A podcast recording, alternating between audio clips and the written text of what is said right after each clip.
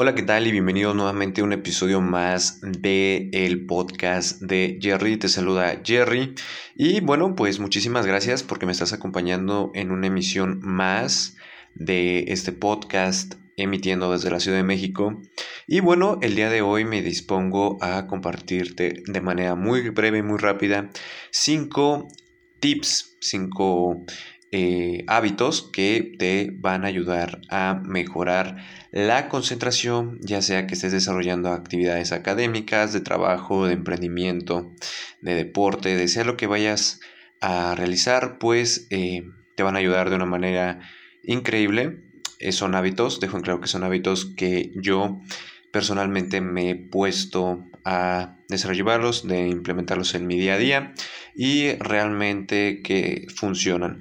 Eh, tienes resultados muy notorios ya que tengas un proyecto, no sé, de escuela, eh, de investigación, de reportes, de ensayos, de tesinas, de tesis, de emprendimiento. Eh, incluso estos hábitos te ayudan para desarrollar estados de flow, que es cuando te pones creativo y no pierdes el enfoque, no te desenfocas, te mantienes en un ritmo bien alineado. Y bueno, sin más preámbulos, pues vamos a estos cinco tips para ayudarte en tu eh, concentración. Bueno, pues uno de los principales, en el número uno tenemos a termina todos tus pendientes que tengas, ya sea tanto emocionales, eh, laborales, eh, familiares, deportivos, de, de, lo que sea, ya que pues normalmente eh, no podemos llegar a unos estados de concentración óptimos porque cuando llevamos una rutina, una rutina donde postergamos las tareas, las vamos posponiendo y pues eh, aparte de que va influida ahí la procrastinación, no podemos obtener un óptimo desempeño porque siempre tenemos ya sea cargas laborales, cargas emocionales, cargas familiares, problemas aquí y acá, pendientes, juntas, eh, pues siempre sale un contratiempo o ya tenemos algo que hacer, ¿no? Entonces yo te recomiendo que termines todos tus asuntos, eh, principalmente laborales y emocionales, ya que eso te va a ayudar en gran medida a tener una óptima concentración y sobre todo pues va a ayudarte con la productividad que puedes dedicar todo el tiempo sin estar eh, monitoreando tus siguientes actividades. Eso en verdad que ayuda bastante. En el número dos es practica un deporte. Y em, esto va ligado mucho con el manejo del estrés. El estrés puede ser físico y mental. El estrés eh, existe o se aloja en nuestro sistema nervioso y es uno de los principales inhibidores de la concentración. Para esto se manejan eh, dos tipos de ejercicio. Uno es para combatir el estrés físico y el otro es para manejar el estrés mental. Para eh, el estrés físico, cuando llevamos rutinas o, por así decirlo, em, mucho tiempo realizando actividades, pues eh, se nos acumula el estrés pues en la parte del trapecio, de los esternocleidomastoideos, em, áreas del cuello, de las cervicales, de las lumbares.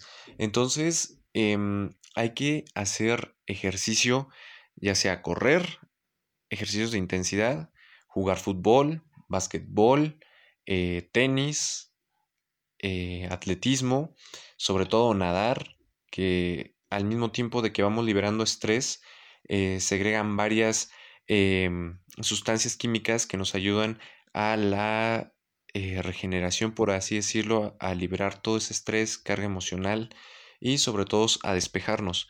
Así vamos teniendo eh, mayor capacidad de retención de información y eh, desarrollo cognitivo. Por eso es que muchas personas que tienen, eh, pues son muy productivas o tienen alto coeficiente intelectual, suelen practicar algún deporte. En el número, este, bueno, no es, sigue perteneciendo al mismo, pero eh, para manejar el estrés se recomienda asistir a yoga, algunas clases de arte marcial, eh, respiraciones, eh, judo, gimnasia y pues prácticamente son ejercicios que nos ayudan a manejar el estrés mental y, y, bueno, pues eso es lo que tenemos en ejercicios. Y bueno, pues pasamos al número 3 y pues no hay que pasarlo por, por, alto, y es la alimentación. La alimentación, aparte de ser una grandísima fuente de energía para realizar todas tus actividades, también es una fuente de nutrientes hacia el cerebro. Para ello necesitamos comer frutos antioxidantes que principalmente se encuentran en el área verde del plato del bien comer, que puede ser el brócoli, acelgas, em, quintoniles, eh, remolacha o betabel, las zanahorias. Eh, hay una fruta que se llama pitaya, que es muy parecida a la tuna, es de color rojo. Esa es un, uno de los eh, principales vegetales, bueno, es una fruta, pero se encarga de regenerar las células y va mucho a las neuronas, lo cual te permite la rápida conexión y eh, pues es un antioxidante cerebral y previene muchísimas enfermedades como el Parkinson y el Alzheimer. Y eh, también tenemos este, las almendras, las nueces, eh, pescado, salmón, este, atún, sardinas y también se encuentran los dátiles y este el DHA. El DHA se encuentra en, principalmente en pescados azules y es uno de los principales eh, potenciadores de la cognición y concentración. Pasamos al número 4. Y en el número 4 tenemos el orden y espacio de trabajo. Esto es un hábito en lo personal que me ha ayudado muchísimo. No me puse a investigar, pero realmente es uno de los que más a mí me ha ayudado a la hora de hacer actividades, ya sea tareas, este, escritura, reportes, investigaciones, eh, trabajo, todo lo que sea, siempre lo he tratado de realizar en un ambiente ya sea de dos colores, blanco o negro. En lo principal, si necesitas concentración o necesitas memorizar cosas o aprenderte si estás estudiando para un examen, te recomiendo que utilices espacios completamente blancos, donde obviamente que esté bien, bien ordenado, que no exista como una mezcla de colores, que tengas ahí tu libreta, tu computadora, nada más eh, lo muy básico, lo más minimalista posible. Y ahí créeme que vas a desarrollar todas tus actividades de manera súper, súper fluida de una manera mucho más rápida, vas a estar muy concentrado y la noción del tiempo, digamos que desaparece. Por ejemplo, yo me he quedado e, estudiando o haciendo ensayos y fácil siento que fueron rápido dos horas, una hora y media y créeme que casi no la percibí. Entonces, pues es de lo más genial, de lo más eh, de valor que te puedo compartir en cuanto a concentración se refiere, porque eh, cuando estás en espacios blancos, creo que tu cerebro este, no se distrae.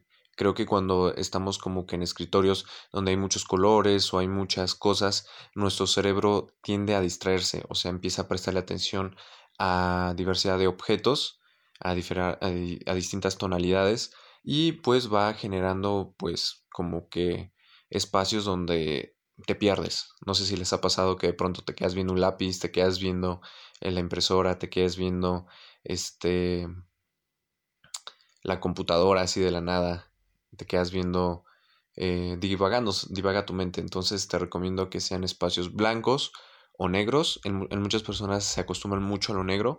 Yo soy de las personas que tienden más a estar en lo blanco. Y pues, eh, pues nada, es uno de los eh, hacks, por así decirlo, que te ayudan a la concentración. Y pasamos al otro que es muy ligado en el número 5, que es que tengas todo ordenado. Cuando tú eh, te despiertas y lo primero que haces es ordenar, limpiar, este, alinear todas las cosas como están, llevar, atender, o, o sea que tengas una tendencia de llevar al orden, tu cerebro empieza a crear patrones.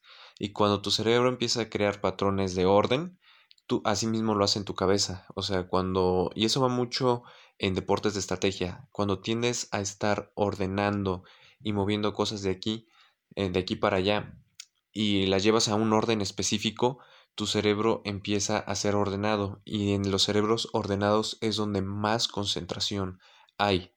Y bueno, pues te regalo un último tip, este es el bonus, que es acerca de la música. Em, te recomiendo que si vas a, este, a realizar trabajos de concentración, obviamente no pongas em, música muy movida, música muy alegre, porque vas a tender a distraerte, te vas a poner a cantar la canción y te vas a perder en lo que estás haciendo, te vas a perder en el estudio, te vas a perder en el trabajo, en las actividades. Hay una, hay muchas cosas que he experimentado en la música, esto te lo, te lo comparto.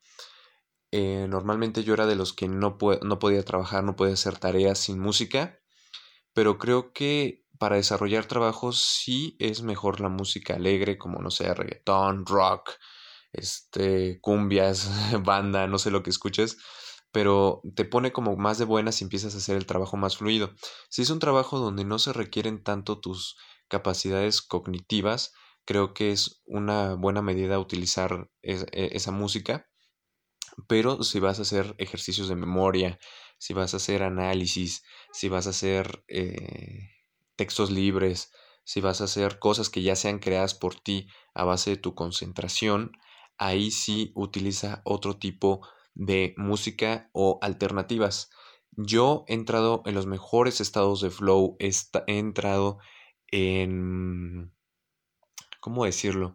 En los mejores estados de concentración y de productividad utilizando, más bien escuchando, mm, frecuencias de 432 hercios. Está la de 528 hercios, que es mi favorita, es donde más flow entro. Esta otra de, creo que me parece, no, si no me recuerdo, 720. 720, esa es más intensa y está la de 932. Normalmente existe la creencia que por medio de frecuencias puedes alinear tus chakras, puedes reparar tu ADN, puedes desintoxicarte. Cada frecuencia tiene una misión en tu cuerpo, o en tu mente, o en tu espiritualidad. Pero a mí la que más me ha funcionado para entrar en estados de concentración, de relajación y sobre todo de medir el estrés ha sido con las frecuencias de 528 Hz. Así que te la recomiendo. Y eh, si necesitas más eh, tips, más hacks, eh, no olvides comentármelo en Instagram, arroba jerry-producer. Y bueno, pues ese es mi episodio. Si quieres que suba episodios más frecuentemente, no olvides compartirlo con tus amigos, con tus eh, seres queridos, con personas que realmente crees que le pueden sacar provecho a esta información. Te saluda Jerry y te agradezco por tomarte este tiempo y espero de todo corazón que te haya servido estos hacks, estos tips y eh, nos vemos en el próximo episodio. Adiós, cuídate.